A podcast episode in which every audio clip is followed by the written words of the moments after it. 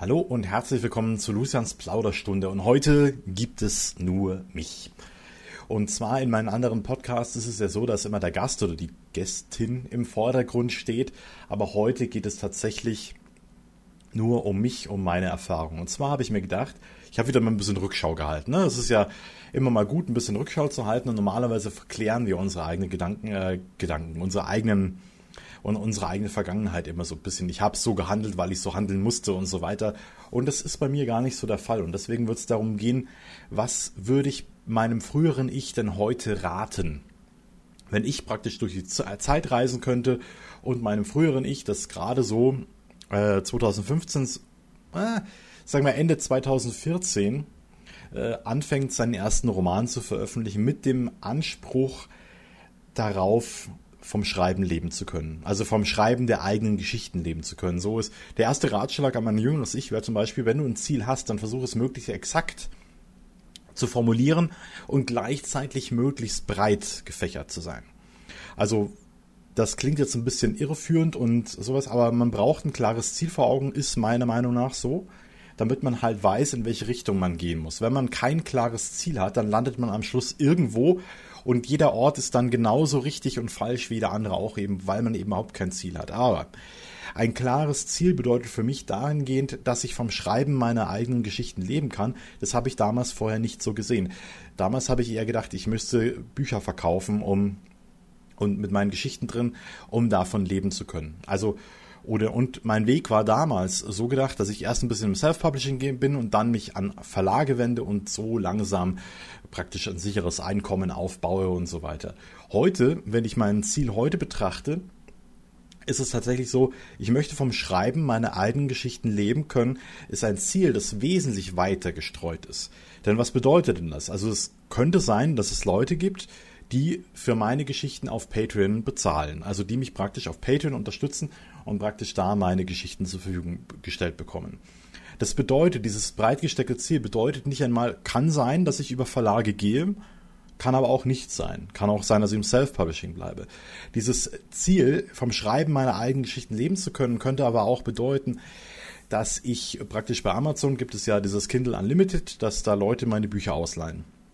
Und mittlerweile ist es tatsächlich so, äh, dass ich, also ich muss, mein Buch ist da nicht verkauft, aber ich äh, verdiene daran mit, dass Leute meine Bücher lesen.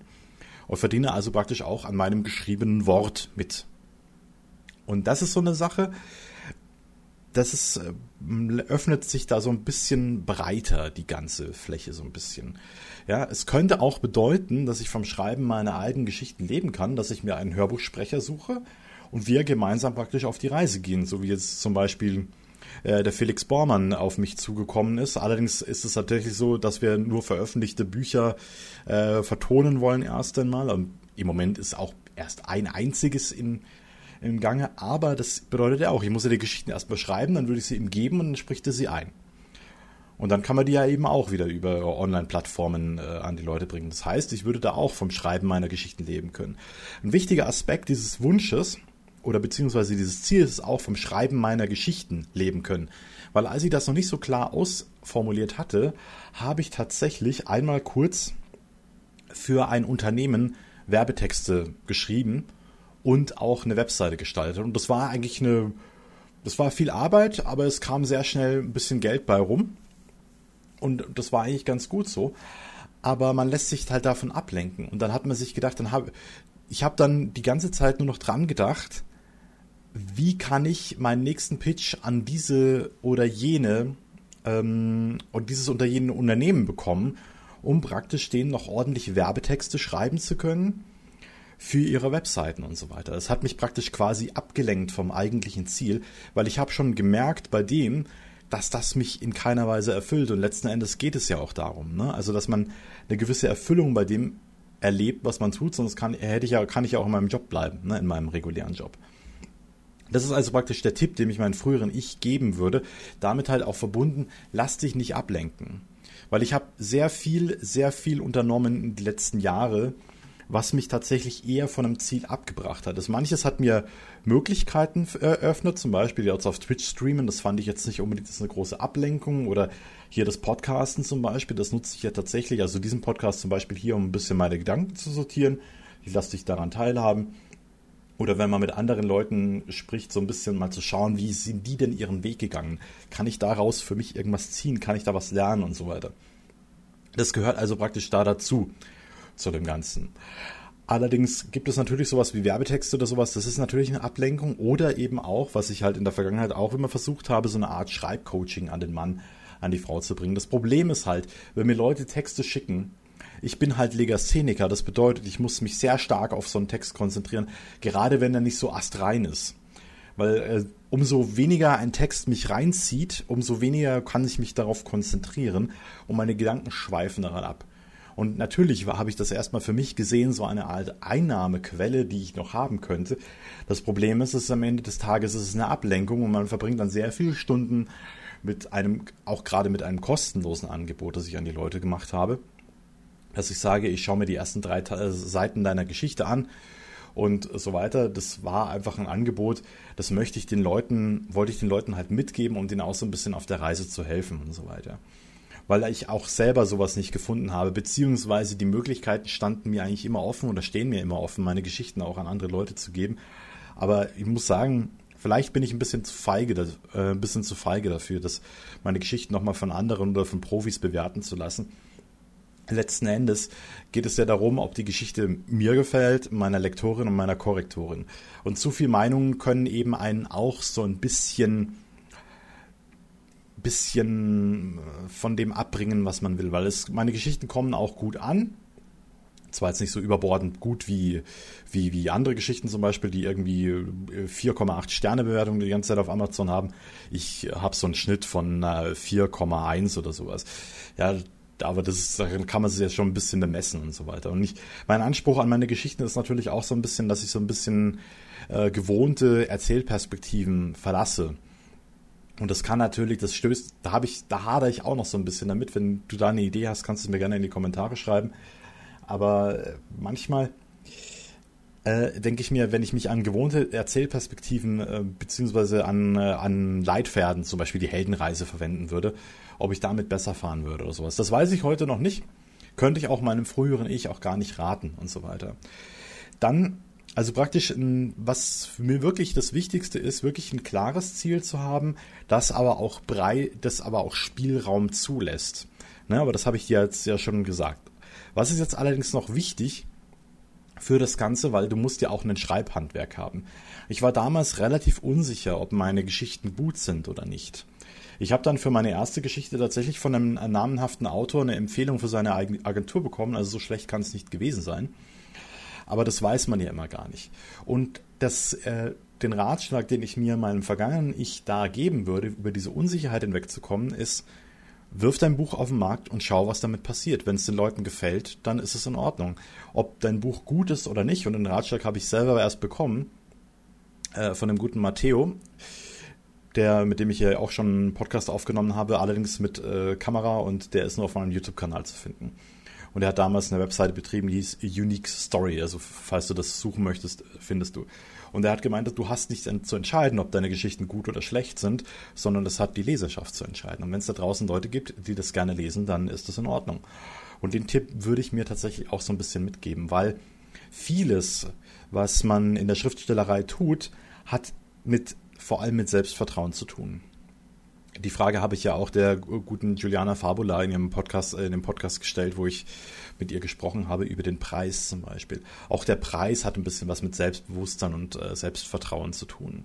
Und äh, wirklich ein bisschen Selbstvertrauen zu haben und so weiter. Und als sie das für mich so entwickelt hatte, hatte ich kurz danach meine, meine allererste Lesung oder meine allerersten Lesungen und so weiter. Also darum geht es letzten Endes auch, so ein bisschen breitbeinig aufzutreten. Breitbeinig, aber entscheiden, äh, bescheiden auch, ja.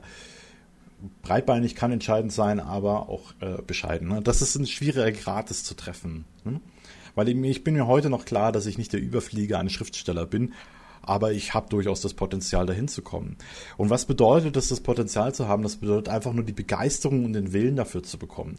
Und das sind die nächsten Ratschläge, die ich meinem früheren Ich tatsächlich geben würde, bewahr dir irgendwie, wie es nur geht, deine Begeisterung für das, was du tust. Weil wenn du begeistert bist, du lernst besser und es fällt dir alles leichter, was du tust. Ich bin oft an so einen Punkt gekommen, wo es einfach schwer wurde und anstrengend und mühsam, auch weil ich kein Licht am Ende des Tunnels gesehen habe. Und das ist halt auch etwas, was einem immer wieder klar werden muss, dass man sich das Ziel wieder vor Augen ruft, äh, beziehungsweise Menschen, äh, die man eben mit diesem Ziel auch ein bisschen verbindet. Ich spreche häufig über andere Schriftsteller und Self-Publisher und ganz einfach, weil die an dem Punkt sind, an dem ich sein möchte.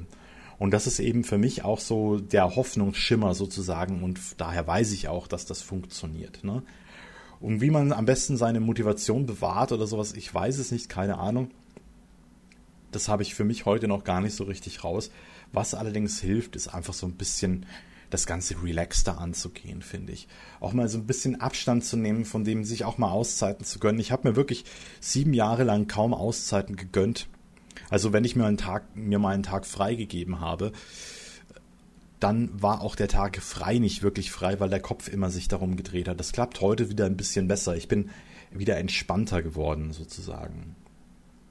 Trotzdem würde ich meinem früheren Ich sagen, jetzt würde ich mit erhobenen Zeigefinger sagen, trotzdem ist es deine Pflicht, sich als Schriftsteller immer zu verbessern. Das war zwar bei mir immer schon ein bisschen drin, aber heute könnte, hätte ich konkrete Ratschläge, was ich da machen könnte, weil ich ja auch schon durch viele äh, Talsohlen gelaufen bin. Die erste Vorsichtsmaßnahme, die ich haben würde, ist, dass man mit Schreibratgebern vorsichtig umgehen soll. Also gerade so Schreibratgeber sind oft sehr prägnant, gut und auf den Punkt. Und dann hat man den Schreibratgeber gelesen und denkt sich, ja, das Thema habe ich jetzt verstanden und jetzt kann ich es auch umsetzen. Aber verstehen und umsetzen ist eine ganz andere, sind zwei verschiedene Dinge. Deswegen würde ich da halt immer ein bisschen aufpassen und nicht zu sehr versuchen, den eigenen Schreibstil zu verändern, sondern lieber einen Schreibratgeber zu lesen, den wegzulegen und dann mal andere Bücher zu lesen oder zu hören, meinetwegen, um mal zu schauen, wie andere Schriftsteller das machen. Wie bauen die Spannung auf? Wie führen die Charaktere ein? Wie verläuft die Story ab? Warum bin ich in, äh, emotional investiert? Also das Ganze läuft unter dem Begriff analytisches Lesen. Und deswegen sage ich auch immer, Lesen ist eigentlich kein Hobby mehr für mich, weil ich immer, wenn ich äh, etwas, ein Buch lese oder auch höre, weil ich gehe mittlerweile ziemlich viel spazieren, habe ich meistens ein Hörbuch auf den Ohren, einfach um mich da begleiten zu lassen und äh, immer noch bei meiner Schriftstellerei zu sein. Und da immer so ein bisschen drüber nachzudenken, warum bin ich denn jetzt gerade emotional investiert? Warum geht mir dieser Charakter, dieser Bösewicht so auf die Nerven? Warum geht er mir regelrecht an die Nieren? Warum möchte ich oder warum möchte ich ihn jetzt scheitern sehen? Oder warum ähm, finde ich doch mit ihm, habe ich Mitgefühl und so weiter. Also das sind alles so Fragen, die man sich stellen muss und die man dann im Buch als Antworten bekommt. Weil so Schreibratgeber sind, haben vielleicht ab und zu mal so Beispiele dabei, aber ist dann noch ein bisschen nüchtern und wenn du das als Ganzes als Text vor dir hast oder eben als Hörbuch auf den Ohren, dann kannst du das für dich ein bisschen klarer bemessen. Und die Sache ist halt, das verbessere dich stetig, aber verlange dir nicht zu viel ab, immer so ein bisschen. Und normalerweise ist es so, wenn du sehr viel liest oder sehr viele Bücher konsumierst in irgendeiner Art und Weise, dann verbesserst du dich auch automatisch mit, wenn du da ein bisschen mit Verstand mitliest. Wenn du nicht nur einfach Fan bist und Konsument, sondern einfach wirklich analytisch mit reinliest, dann, dann wirst du immer besser in dem Ganzen das ist halt auch irgendwie sowas. Ne? Auch vielleicht bei Büchern mal ein bisschen drüber nachzudenken, warum gefällt mir das gerade nicht oder warum finde ich ja, ist dieses Buch äh, schlecht geschrieben und so weiter.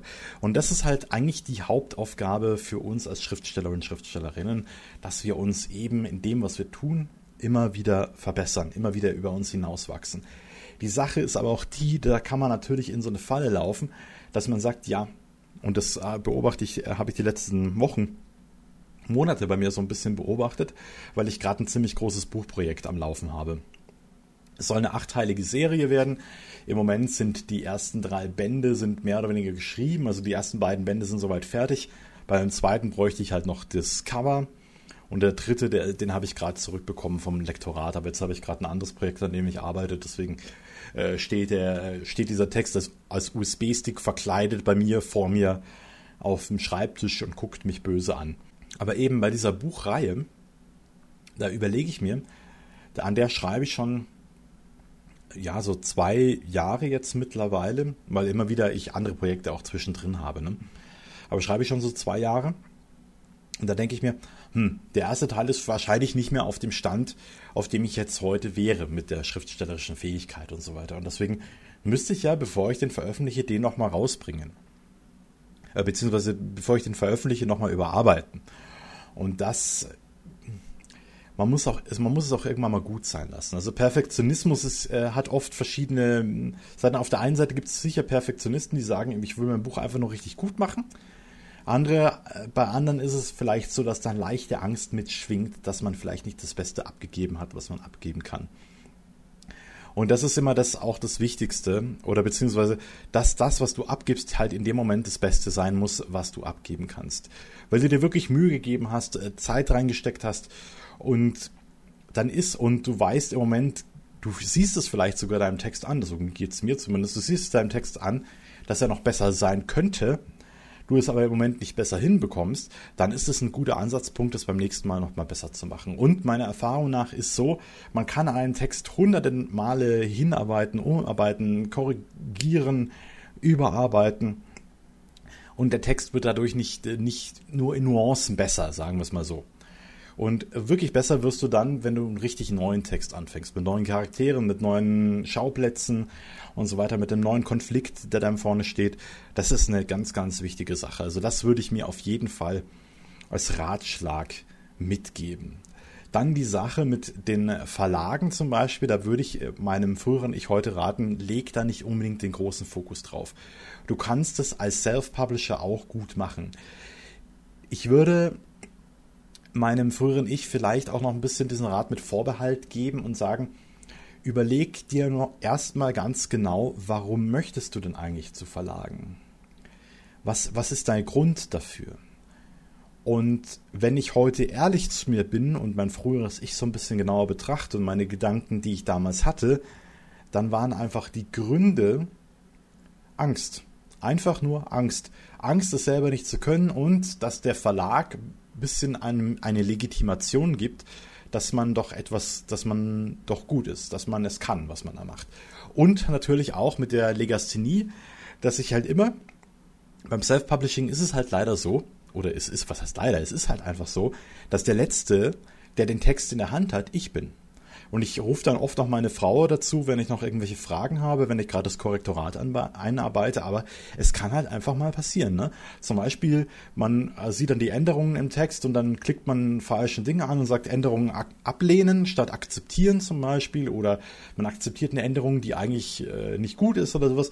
Und dann hat man das im Text und man bemerkt es gar nicht. Ich lese da nachher zwar immer noch mal drüber, aber mit der Legasthenie ist das halt alles nicht so einfach. Und das kann eben passieren. Oder mir ist es auch schon mal passiert, dass ich die Kapitelnummern äh, durch, vollkommen durcheinander geschmissen habe bei einem Buch. Ne? Im Blut der Dämonjäger zum Beispiel äh, war das. Das habe ich halt danach das Buch nochmal neu aufgelegt und äh, die Kapitelnummern stimmten dann. Aber das ist halt irgendwie sowas. Die, die, der Wunsch bei Verlagen unterzukommen war eigentlich nur, kam nur daher, dass ich ähm, einfach Angst hatte, das alleine zu machen. Und das ist aber auch völlig normal, ne? Weil wir, wie, wie kommen wir denn, also nur um ein Verständnis für mein früheres Ich aufzubringen, wie, du kommst aus der Schule, in der Schule wurde dir immer gesagt, wann, wie, was du zu machen hast. Und am Ende stand immer eine Note. Du wusstest also ganz genau, wie du es gemacht hast. In einem Angestelltenverhältnis war es auch immer so, dass du die Aufträge an dich rangekommen sind, was du zu tun hattest und zu lassen hattest, war immer ganz, ganz klar geregelt. Und diese Regelung, die bringt dann, ersetzt dann einem dafür der, der Verlag sozusagen. Und das wollte ich, weil ich einfach Angst hatte, dass ich irgendwas Murks bauen könnte. Und ich habe viel Murks gebaut, klar. Aber das gehört tatsächlich auch dazu. Man scheitert sich so ein bisschen nach oben. Man muss halt nur schauen, dass man sich dann wieder in einkriegt. Zum Beispiel, also eine meiner Lieblingsgeschichten dahingehend, ist äh, von Michael Jordan. Ich weiß nicht, ob das stimmt, aber das habe ich aus so einem Speak von Arnold Schwarzenegger. Ne? Also ähm, äh, die, die Rede heißt äh, I Hate Plan B. Äh, kann man sich auf YouTube ganz gut anhören, geht ein paar Minuten und finde ich ist sehr erhellend, dieser Text. Und da berichtet er, äh, dass Michael Jordan gefragt wurde, was ihn denn so erfolgreich macht. Und Michael Jordan, also einer der erfolgreichsten Basketballspieler der Welt, der hat geantwortet, er hat sein Erfolg gründet sich darauf, dass er 9000 Mal daneben geworfen hat. Und das ist halt etwas total krasses. Es geht uns teilweise gar nicht in den Kopf. Also man wächst an seinen Fehlern und wie man damit umgeht mit den Fehlern. Und ich weiß aus dem, was heißt, ich weiß es, ich habe es gehört, ja. Also Wissen ist da sehr hochgegriffen, dieses Wort. Aber ich habe das von einem anderen äh, Basketballer noch gehört, der hat halt gemeint, dass wenn Michael Jordan ein Spiel versemmelt hat und äh, Fehlwürfe hatte ohne Ende, dann war das für ihn so, er ist danach nicht ins Hotel gegangen nach dem Spiel, sondern sein Trainer musste irgendwo in der Nähe eine Sporthalle äh, mieten, in der der Michael Jordan dann ein paar Stunden lang wieder auf den Korb werfen konnte, solange bis er diese Negativität rausgebracht hat. Und das ist halt auch etwas dass man sich da wieder so ein bisschen, also man, man sagt ja, vom, wenn du vom Pferd runterfällst, dann steig wieder auf. Und so, es geh sofort wieder in den Sattel, weil umso länger du dich davon weghältst, umso äh, desto, desto größer wird deine Abscheu vor dem Pferd, ne? Oder die Angst davor runterzufallen, weil du dann, weil der Schmerz dann über alles wächst. Und wenn dann Michael Jordan halt etliche Fehlwürfe hatte, einfach keinen guten Lauf im Spiel und dann am Abend trotzdem danach, also spät in die Nacht noch in so eine Turnhalle ganz alleine mit sich einfach wieder auf dem Korb geworfen hat und äh, gesehen hat, es, es geht doch, es wird doch, äh, dann hat es ihm wahrscheinlich wieder so ein bisschen rausgebracht. Also solche, solche Mechanismen, solche Strategien zu finden, würde ich meinem früheren Ich raten und ich würde ihm tatsächlich dazu, äh, dazu plädieren, diese Meditationstechniken, die du gelernt hast, anzuwenden. Also jetzt mal zu meinem früheren Ich zu gehen weil es gibt tatsächlich so Meditationspunkte, die habe ich einfach in, in, meinem Körper. Wenn ich da meine Aufmerksamkeit drauf richte, dann wird alles um mich herum leichter. Also praktisch meine Emotionen, Gedanken lösen sich auf und so weiter. Und die Emotionen, die sind wie ein Sturm um einen herum und man bewegt sich wie im Auge des, des Orkans, ist man dann so. Es ist vollkommen still und auch die Emotionen flachen dann langsam ab. Und das wirklich wieder weiter zu trainieren und weiter zu benutzen, das würde ich meinem früheren Ich wirklich raten, weil auch davon bin ich dann oft ein bisschen weggekommen und da finde ich jetzt langsam wieder ein bisschen zurück. Und immer wenn mich so ein bisschen etwas aufregt oder ein bisschen aus dem Konzept bringt, versuche ich wieder diesen Punkt des Friedens in mir zu finden. Klingt ein bisschen esoterisch, ist es vielleicht auch, aber es funktioniert und wenn es funktioniert, dann ist es absolut in Ordnung. Die nächsten Tipps, die ich für mein früheres Ich haben würde, ist in Sachen Organisation. Du musst schauen, dass du dich irgendwie organisierst wenn du gerade so viele Projekte am Laufen hast und so weiter, dass du das auch in Ordnern so ablegst, dass du es wiederfindest, weil es ist auch schon mal vorgekommen, dass ich meinem Lektorat den falschen Text zurückgeschickt habe und so weiter. Also wirklich Datei, also das klingt jetzt so banal, aber einfach Dateien klar zu benennen, was man da drin findet und so weiter und das klar und deutlich aufzuarbeiten und aufzubereiten und so weiter. Und genauso wie mit Gehaltszetteln, Steuerunterlagen und so weiter, das alles mit reinzubringen ist eine wirklich wichtige Sache. Und manche Sachen kannst du einfach nicht selber machen. Ich zum Beispiel Steuer, da habe ich keine Ahnung von. Und ich habe mir gedacht, also entweder versuche ich mich da reinzufuchsen und stümper dann irgendwas zusammen oder ich hole mir einen Steuerberater. Das würde ich tatsächlich halt einfach wirklich jedem empfehlen, der sich so ein bisschen in die Selbstständigkeit wagt. Bei mir ist es ja auch so, bei mir ist es immer noch eine Nebenberuflichkeit, ne? Aber wenn man so einen Steuerberater, also mit Steuern zu tun hat und externe Einkünfte hat und so weiter, dann sollte man sich wirklich einen Steuerberater suchen. Und auch einen, der vielleicht oder eine, die als solche zugelassen sind. Weil es gibt natürlich da draußen wahrscheinlich viele Leute, die so anbieten, die irgendwie die Steuer zu machen. Aber ich wäre da vorsichtig.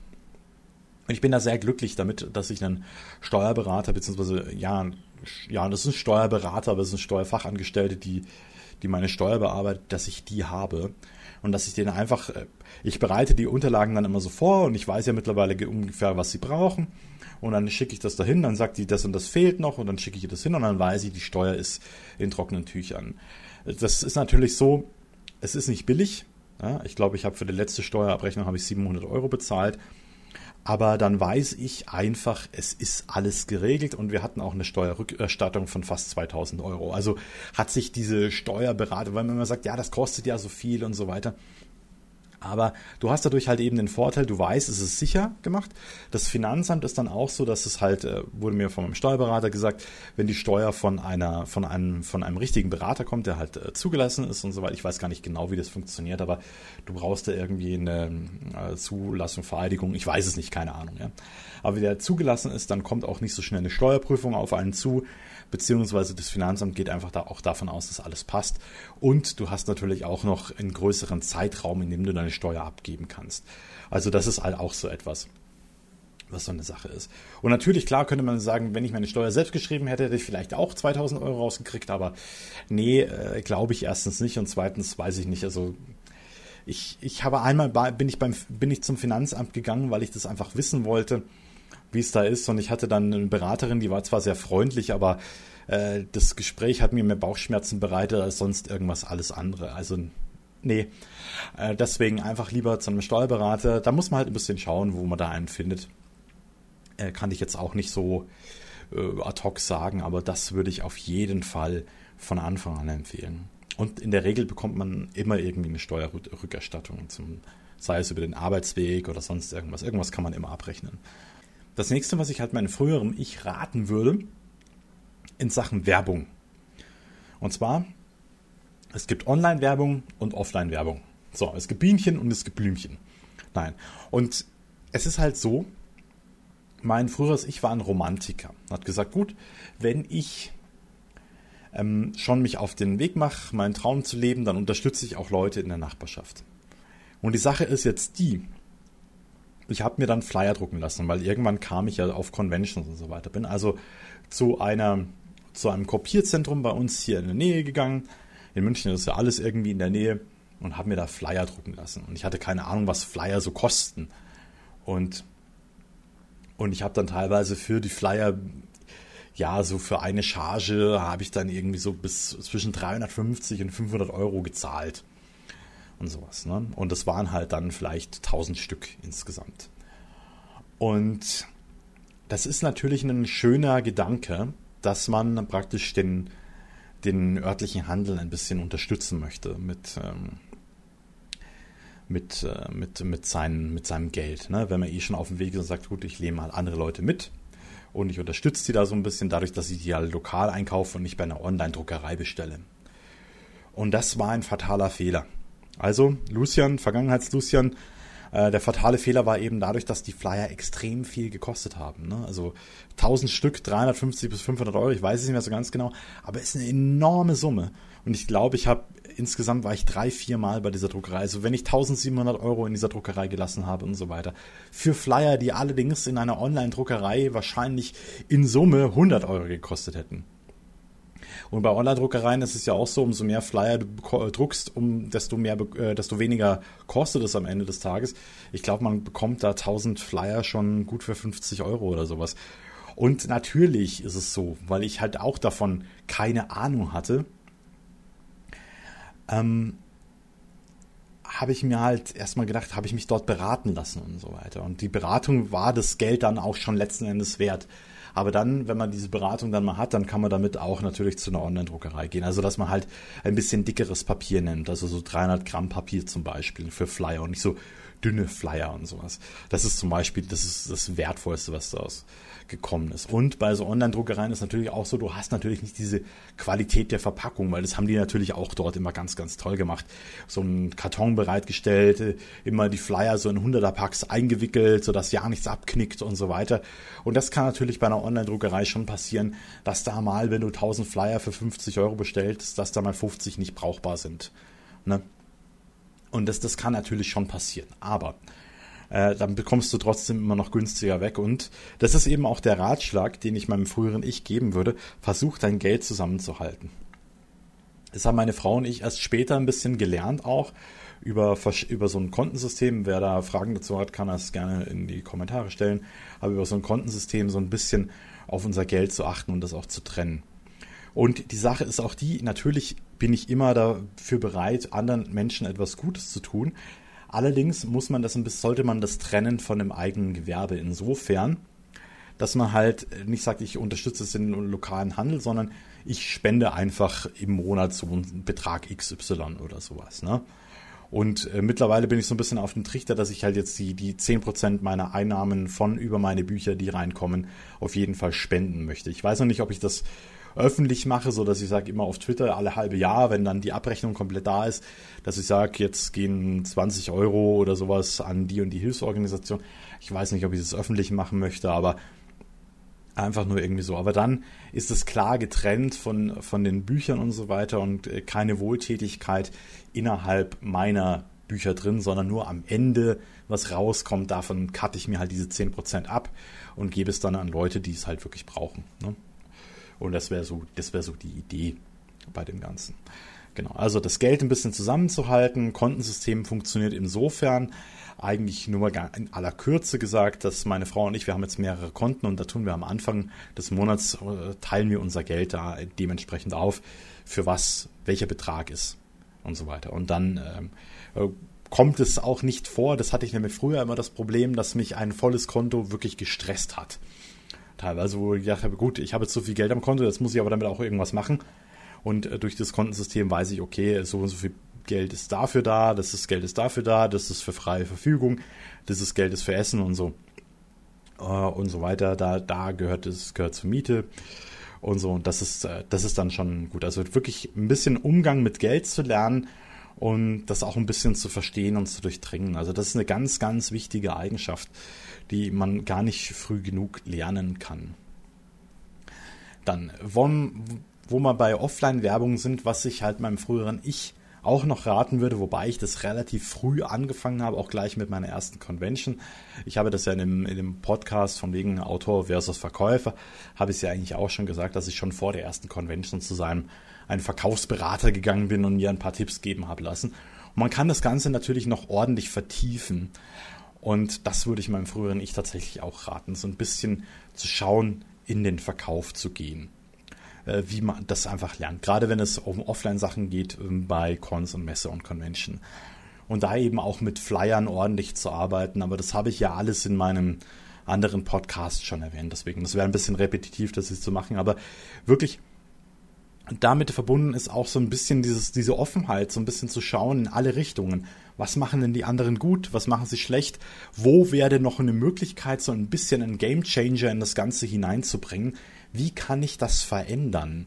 Oder wie kann ich das zum Vorteil für mich nutzen? Also das ist eine ganz, ganz wichtige Eigenschaft, äh, da auch so ein bisschen nach links und rechts zu gucken, vielleicht auch ein bisschen über die Branche hinaus und zu schauen, wie machen das denn andere auf andere, zum Beispiel Küchencenter, ne? so zum Beispiel eine, eine Messe für, für Küchen. Äh, wie verkaufen die dort? Wie machen die das da? Und so weiter. Ne? Also das ist halt auch eine ganz wichtige Sache. Ja, und was auch noch eine Sache ist, äh, was ich meinem früheren Ich raten würde, ist tatsächlich, such dir so früh wie möglich Kontakt zu anderen Schriftstellern und Schriftstellerinnen. Also das finde ich ist auch ganz wichtig. Ich bin kein Mensch, und das war ich damals nicht, das bin ich heute nicht. Ich bin kein Mensch für große Communities. Also ich tue mich immer in großen Communities schwer, mich erstens einzubringen, Seiten andererseits da am Ball zu bleiben und so weiter. Ich bin ein extrem introvertierter Typ. Das mag man nicht glauben, weil ich gerade so Gedanken in den Äther hinausblase und wer mich auf einer Convention schon mal getroffen hat, der wird auch nicht auf die Idee kommen, dass es ein total introvertierter Typ ist. Aber das ist tatsächlich so. Mir kosten soziale Interaktionen, kosten für mich einfach sehr viel Kraft und Energie. Und ich bin nach Conventions, bin ich in der Regel erstmal zwei, drei Tage komplett platt. Also das ist halt einfach so. Und das ist aber nichts Schlimmes. Überhaupt nicht. Also das würde ich meinem früheren Ich vielleicht auch so ein bisschen mit auf dem auf den Weg geben und zu sagen, du, das ist nichts Schlimmes, du bist halt einfach so und das ist komplett in Ordnung. Du musst nicht immer an jeder äh, Community krass teilnehmen und immer da überall dabei sein und so weiter. Es kommt viel mehr auf die Qualität an und äh, da sind halt die Podcasts für mich ganz, ganz wichtig, weil da kann ich mich konzentriert mit der Person einer, mit der Person meiner Wahl zusammensetzen und wir können ein Thema richtig gut und breit diskutieren, ja. Und das finde ich ist eine ganz, ganz schöne Sache und das ist auch eine, äh, finde ich ehrlich gesagt, auch besser als kurz auf Twitter, so mit, ich weiß nicht, 260 Zeichen oder sowas, was es sind. Da kannst du keinen großartigen Dialog führen. Ich habe also wirklich, ich lösche 99% meiner Twitter-Posts sofort wieder, weil ich mir denke, ja, das Thema, das du hier gerade aufmachst, das ist wichtig, aber ist auch so komplex, dass es sich eben nicht in so ein paar Zeichen abhandeln lässt. Und du gibst natürlich auch anderen Leuten, ich weiß nicht, keine Ahnung. Da, da hader ich noch so ein bisschen mit mir. Ne? Aber um mal auf das frühere Ich zurückzukommen, würde ich sagen, du, das ist überhaupt nicht wichtig. Wichtig ist die Qualität, wie du dich mit anderen Leuten auseinandersetzt. Genau. Dann würde ich sagen, pass auch mit deiner Zeit auf. Das würde ich meinem früheren Ich eben aussagen. Also zum Beispiel, wenn du, das äh, ist jetzt, mag jetzt für manche, das würde ich wirklich, weil ich mein, weil ich mein früheres Ich gut kenne, ne? ich habe ja eine Zeit lang mit ihm verbracht, mit diesem früheren Ich, bis ich hier an den Punkt gekommen bin, aber mit deinem Ziel, das du hast, halte dich nicht mit Wettbewerben auf. Also von wegen, es gibt ja diese, diese Anthologie-Wettbewerbe, ne? Also Anthologie, Kurzgeschichtensammlung, da laufen ja oft bei Verlagen immer so Ausschreibungen. Und Verlage machen das ja vor allem, um neue Schriftsteller so ein bisschen kennenzulernen und zu schauen. Ich, ich kenne eigentlich kaum einen Verlag, der sagt, die Anthologie, die hat sich jetzt richtig gerechnet, die hat sich richtig gelohnt. Aber die machen das halt vor allem, um, um neue Schriftsteller kennenzulernen. Und deswegen, wenn du sagst, du möchtest unbedingt bei Verlagen sein, es sind Anthologiewettbewerbe, sind wahrscheinlich dein Ding. Oder wenn du halt von dir sagen würdest, ja, du möchtest, du möchtest nur in Anthologien veröffentlicht sein, dann ist es auch dein Ding. Aber meinem früheren Ich, jetzt der Disclaimer Ende, meinem früheren Ich würde ich sagen, mit dem Ziel, das du hast, halt dich damit nicht auf. Ich habe auch drei, vier Gesch ja, drei, vier Geschichten für Anthologien geschrieben. Ich weiß gar nicht, was aus denen geworden ist. Eine Anthologie wird gar nicht veröffentlicht, auf die ich mich beworben hatte, und bei den anderen hatte ich nie wieder irgendwas davon gehört. Also halte dich nicht damit auf, weil es ist immer, du bist an einer Kurzgeschichte, einer guten Kurzgeschichte, du bist einfach auch eine Woche dran. Oder noch länger. Und äh, deswegen in der Zeit kannst du ganz andere Sachen machen. Da kannst du an einem großen Roman weiterschreiben oder du machst eben eine Kurzgeschichte, äh, schreibst halt einige Kurzgeschichten und machst deine eigene Anthologie und bringst sie raus. Also das würde ich meinem früheren Ich tatsächlich raten. Du musst da nicht mitmachen bei diesem Spiel und wenn aber ein Verlag auf dich zukommt und fragt, äh, möchtest du für uns schreiben, du bist ganz sicher mit drin, ich kenne deinen Schreibstil und so weiter, das ist mir ja auch schon passiert, äh, dann, dann bist du ge äh, gerne Gast in dieser Anthologie. Dann kannst du das natürlich machen, ist ja ganz klar. Ja. Aber das ist halt immer irgendwie sowas. Ne? Also ein bisschen pass mit deiner Zeit auf und halte dich nicht mit Wettbewerben auf. Also immer wenn du genau, also wenn es von Natur aus, also auch meine Schriftstellerei, dein Ziel, das du hast, ich richte mich gerade an mein früheres Ich, auch dein Ziel, das du hast, ist ein bisschen vage. Und man weiß dann natürlich nicht, ob es funktionieren wird. Ich weiß, dass es geht, aber ich weiß nicht, ob es funktioniert für uns. Für, jetzt wird es aber extrem schizophren gerade. Aber die Frage, aber es kann funktionieren. Und die Frage ist halt bei Anthologien, kann es wirklich funktionieren?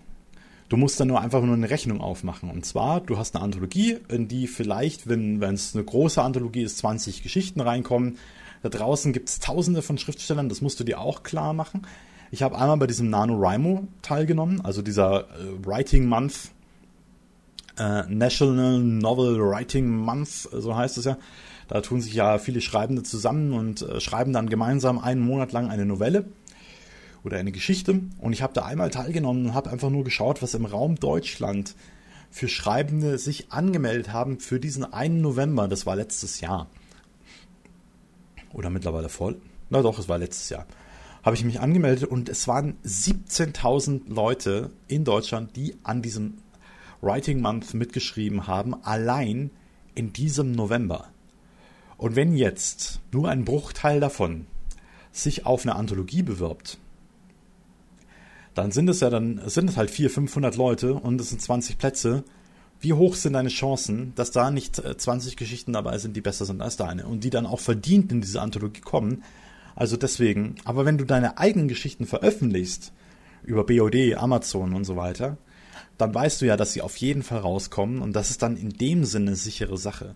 Ob sie dann gelesen und gefunden werden, das ist eine andere Sache und da würde ich meinem früheren Ich raten, da würde ich nämlich heute davon profitieren, versuch dich möglichst schnell und möglichst effektiv Werbe, Online-Werbemaßnahmen anzueignen. Und mach es verdammt nochmal selber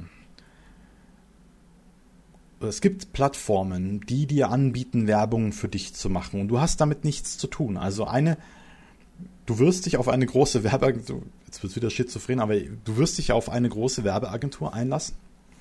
Du zahlst den 1700 Euro für einen Werbebanner mit äh, geschätzten Impressionen von 350.000 Leuten. Und da habe ich halt gedacht, ja, gut, das ist äh, 350.000, rechnen wir es ein bisschen runter. Ich habe dann 350.000 Impressionen oder noch mehr. Ich habe es dann ein bisschen runtergebrochen und habe dann gedacht, ja gut, also so 500 Bücher sollten schon über den Ladentisch gehen dabei. In den Zeitraum, in dem die Werbung geschaltet war, habe ich für besagtes Buch, für das die Werbung geschaltet war und auf das die Werbung geschaltet war, habe ich sage und schreibe drei oder vier Bücher verkauft. Also es ist, ist nicht der Rede wert. Also deswegen, das, deswegen, es gibt Werbemaßnahmen, das würde ich mir früher nicht sagen, zum Beispiel mit Amazon Ads zu arbeiten oder auf Facebook, da solltest du dich möglichst bald reinfuchsen, das kann ich heute noch nicht. äh, bei ähm, Instagram, bei Facebook, da Werbeanzeigen effektiv zu schalten. Und da sie hast du eben auch genau den Einblick, was und wie du es tust. Auf welchen Werbebegriff, auf welche Kategorie, auf welche Produkte du gehen solltest und so weiter. Und versuch dich da möglichst schnell, möglichst schlau zu machen, damit du das gut hinbekommst. Weil mein früheres Ich hat es vor allem so gesehen, dass halt diese Self-Publisherei eher ein Sprungbrett war zum Verlag und nicht das eigentliche Ding. Mittlerweile betrachte ich das Ganze ein bisschen umgekehrt und zwar ist halt die Self-Publisherei ist mein Kerngeschäft und da ist halt, die Verlage sind dann, laufen dann so sekundär mit. Ne? Das kann mal sein, dass da was Nettes kommt und ich mache dabei was. Ich bin ja auch gerade dabei an einem Verlagsprojekt und das äh, schließe ich auch gerne ab. Und da bin ich auch gerne dabei. Das macht Freude, auf jeden Fall. Aber es ist eben nur die Randbeschäftigung bei dem Ganzen. Also das mal zu tun ja, und sich da reinzufuchsen und auch zu schauen, was es für Möglichkeiten gibt. Weil dieser Gedanke von wegen, ich gebe einen jemanden sehr viel Geld, also ich habe in meiner, also diese 1700 Euro, ich glaube, das war ohne Mehrwertsteuer, dann wird es mit Mehrwertsteuer knapp 2000 Euro gewesen sein für dieses Werbebanner. Dann habe ich noch bei anderen Werbeplattformen noch äh, Werbung geschaltet. Insgesamt sind wir bei knapp 4000 Euro, die ich äh, für Online-Werbung ausgegeben habe. Und der Outcome war aus verschiedenen Gründen nie besonders gut. Und deswegen würde ich, da, würde ich meinem früheren Ich raten, versuche es möglichst schnell zu machen. Wenn du es dir nicht zutraust, fuchs dich rein, lerne dazu und irgendwann wirst du, wenn du so ein bisschen was darüber weißt, wirst du schon das Selbstvertrauen finden, das zu machen. Genau, aber du musst, wenn du diese 4000 Euro ausgibst, wofür ich heute immer noch äh, bereit dazu wäre, dann sollte aber auch was zurückkommen dafür. Und bei diesen 4000 Euro kam im Grunde eigentlich nie etwas zurück. Das lag, oder ich kann mich da halt natürlich auch irren, aber das ist mein heutiger Stand, dass halt Leute, wenn du gerade bei so Online-Seiten, die halt äh, für dich Werbung schalten, aber eben auf dein Buch, das eben zu dem Zeitpunkt reduziert sein muss. Also dass die praktisch die Voraussetzung dafür, dass sie Werbung für dich schalten, dass dein Buch in dem Zeitpunkt reduziert ist. Und die Leute, die diesen Newsletter abonniert haben, die dann dieses Mitteilung bekommen, dass dein Buch gerade reduziert ist und für 99 Cent zu haben, also das E-Book, äh, die sind halt nur auf diesen Seiten für diese Angebote und die sind nicht daran interessiert, günstig irgendwo reinzulesen oder sowas, sondern die wollen mehr oder weniger, und das sei den Leuten ja gegönnt, aber die mögen, mögen halt mehr oder weniger, wollen die halt einfach günstig Bücher abgreifen. Und bei vielen Lesern, ich kann es tatsächlich auch verstehen. Allerdings würde ich halt auch sagen, es müssen, sollten schon Leute auch meine Bücher lesen, die halt meinem, meiner Kunst, meinem Schaffen ein bisschen Wertschätzung gegenüber äh, bringen. Und Wertschätzung gegenüber geht in dem Fall halt leider nur über den Preis. Ne, oder über andere Unterstützungsmöglichkeiten. Deswegen habe ich ja eigentlich fast alle meine Bücher bei Patreon mit drin. Dass du die dann dort auch zur Verfügung hast, wenn du sagst, du wertschätzt mich so sehr, dass du mich auf Patreon unterstützt. Also dann äh, vielen lieben Dank an dieser Stelle und du hast ja auch Zugang dann zu meinen Büchern. Was ich vorher noch ein bisschen vergessen habe zu sagen, ist, dieser Kontakt zu anderen Schriftstellern auch zu suchen, in dem Sinn zu fragen, wie sie es denn machen. Also sich nicht nur in deren Dunstkreis bewegen, das kann auch sehr hilfreich und sinnvoll und motivierend sein vor allem, wenn es motivierte Leute sind. Also das muss man sich natürlich auch vor Augen halten, weil es gibt natürlich auch da draußen Leute, und das ist mir leider eben auch schon begegnet, dass ähm, andere äh, Schriftsteller und Schriftstellerinnen eher destruktiv sind auf dem Weg. Also die halt keinen Erfolg haben und die ganze Welt, Gott und die Welt dafür verantwortlich machen, dass sie keinen Erfolg haben. Und dass alle, dass äh, da draußen so viele böse Schriftsteller sind, die ihnen nur übel wollen und äh, ja, also von solchen Leuten würde ich mich ganz klar fernhalten, aber das hätte mein früheres Ich auch schon getan. Manchmal erkennt man die Leute nicht sofort, aber es ist halt leider so. Und dann halt hochmotivierte Leute, die auch da ein bisschen professionell rangehen. Und auch so ein bisschen vor diesen Leuten zu seinen eigenen Unzulänglichkeiten zu stehen und zu sagen, Leute, ich habe halt einfach keine Ahnung davon. Könnt ihr mir das so ein bisschen erklären oder näher bringen? Hilfe, ich brauche da Hilfe. Und auch, was ich nur erst die letzten zwei, drei Jahre gemacht habe, ist, dass ich halt das wirklich aktiv mache. Also, dass ich wirklich, wenn ich sehe, das sind erfolgreiche Schriftsteller, ich packe mir die am Kragen, sei es auch nur virtuell, und ich schüttel die so lange, bis die mir sagen, wie sie das machen, wie deren Erfolg ist. Und offen, manchmal sind die Antworten einfach total trivial. Also oft ist, spielt irgendwie Glück eine Rolle rein, wobei ich auch denke, Glück ist nicht immer gleich Glück, weil du musst ja zum richtigen Zeitpunkt am richtigen Ort das Richtige getan haben. Und vielleicht steht dieser Ort und das Richtige noch zur Verfügung. Ich muss nur dann da so lange rumhampeln, bis mich auch dann der richtige Zeitpunkt ereilt, sodass ich dann am Ende auch sagen kann, ja, ich habe dann Glück gehabt. Und so weiter. Also das sind so Sachen, die sollte man auf jeden Fall mal fragen. Was ich mir natürlich noch raten wollen würde, weil es ist, ich habe meine Unterlagen, die ich hier mir vorbereitet habe, sind ein bisschen durcheinander. Aber was mir gerade noch aufgefallen ist, ist, äh, verlass dich nicht zu so sehr auf Einzelpersonen. Also das ist gerade ein bisschen schwierig, weil meine Frau im Lektorat ist, das ist eine Einzelperson. Ich habe auch nur ein Korrektorat. Und auch das, wenn die mir abspringen würde, das wäre sehr, sehr schmerzhaft für mich, ja. Also Svenja, ich bin auf dich angewiesen, wenn du das hörst. Hm?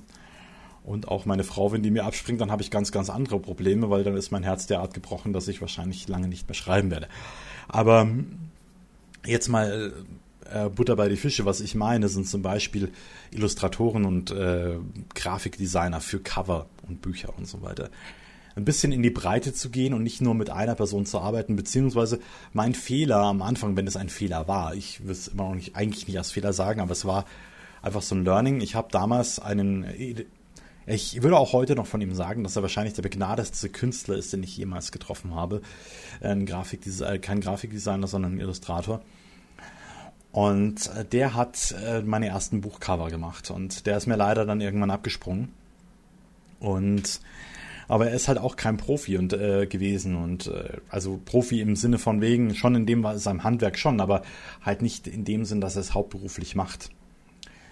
Und deswegen, also da sich eher an Profis zu wenden und dann auch so ein bisschen in die Breite zu gehen, weil das ist halt auch so etwas, das ist bei mir als Self-Publisher immer so, ich kann halt nicht diese Preise für Buchcover zahlen, die ich gerne zahlen würde. Das habe ich ja auch zu Juliana schon gesagt, also wenn ich den, äh, den Preis zahlen würde, äh, zahlen könnte, den ich wollte, dann würden wir niemals über Geld sprechen müssen. Und aber dadurch, dass es halt nicht geht, muss ich über Geld sprechen. Und deswegen haben halt die Leute halt auch oft nicht unbedingt die zeitlichen Kapazitäten, weil das für den, für die oft ein Plus-Minus-Null-Geschäft ist. Ne? Also die Zeit, die sie dafür aufwenden, äh, die können sie mit nichts anderem verbringen und dann haben sie gerade so für Kost und Logis gearbeitet, wenn überhaupt. Ne? Also das ist so die Sache. Da muss man sich äh, klar machen, deswegen lieber auf mehrere Illustratoren gehen und dann halt auch für unterschiedliche Buchprojekte unterschiedliche Austo äh, Illustratoren zu nehmen und so weiter. Sodass man auch praktisch auch zum Beispiel bei meinen Elfen von Grateno oder die äh, im Blut der Zwerge, das spielt ja alles in derselben Welt. Da habe ich alles dafür denselben Illustrator, dafür den Raimund Frei, den großartigen. Und dann passt es alles so zusammen und dann ist es halt wie aus einem Guss gehört das dann so zusammen. Das äh, kann, können die Leute dann auch sehen. Und dann für andere Buchprojekte eben andere Illustratoren oder Grafikdesigner zu nehmen, das ist, das ist dann schon eine gute Sache. Und der Witz ist, Fragen kostet ja nichts. Ich habe ja auch schon von anderen Illustratoren schon Absagen bekommen mit den Worten, also mehr oder weniger, vielleicht ein bisschen freundlicher ausgedrückt.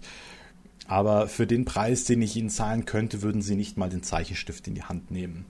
Ja, also, und deswegen, das ist dann auch okay für mich. Ja? Also wenn die sagen, okay, der, der Preis, den ich zahlen kann, der ist nicht zu dich, dann brauchen wir auch nicht weiter drüber verhandeln, dann ist es in Ordnung. Und ich hoffe, du findest die Kunden, die dir das zahlen, beziehungsweise wahrscheinlich hast du die schon, weil sonst wärst du so verzweifelt, dass du das annehmen müsstest. Ne? Also jetzt nur mal so. Äh, und das sind halt so verschiedenste Ratschläge, die ich meiner, meinem früheren Ich geben würde. Und einen der wichtigsten ist, beschäftige dich auch ein bisschen mit Persönlichkeitsentwicklung. Weil die Sache, wo du dir immer im Wege stehst, also die Sachen, wo es schwierig wird, da stehst du dir immer selber im Wege. Und diese Hürden zu erkennen und zu meistern, indem du dich praktisch selbst aus dem Weg räumst. So, es gibt ja von, von so einem Motivationstrainer, Chris, Christian Bischoff heißt der. Und ich halte von diesen Motivationstrainern gar nicht mehr so viel, aber manche Ansätze sind ganz gut.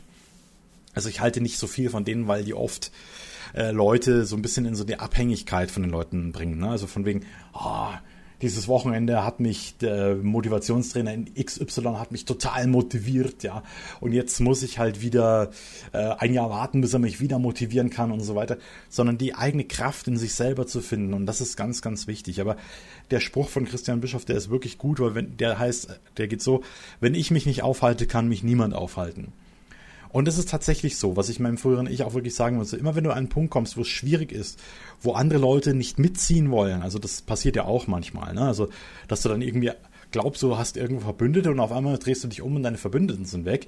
Aber das liegt nicht an denen, sondern das liegt dann immer an dir, wenn du ein bisschen in alte Muster zurückfällst und praktisch in diese Hilflosigkeit und so weiter. Und da würde ich wirklich empfehlen, arbeite dran, werde größer und immer besser als am Tag zuvor. Ne? Werde der Beste, der du sein kannst und vergleich dich nicht mit anderen. Was auch noch wichtig ist, würde ich meinem früheren Ich auch nochmal raten, aber werde der Beste, der du sein kannst und äh, versuch immer wieder in irgendeiner Art und Weise an dir zu arbeiten.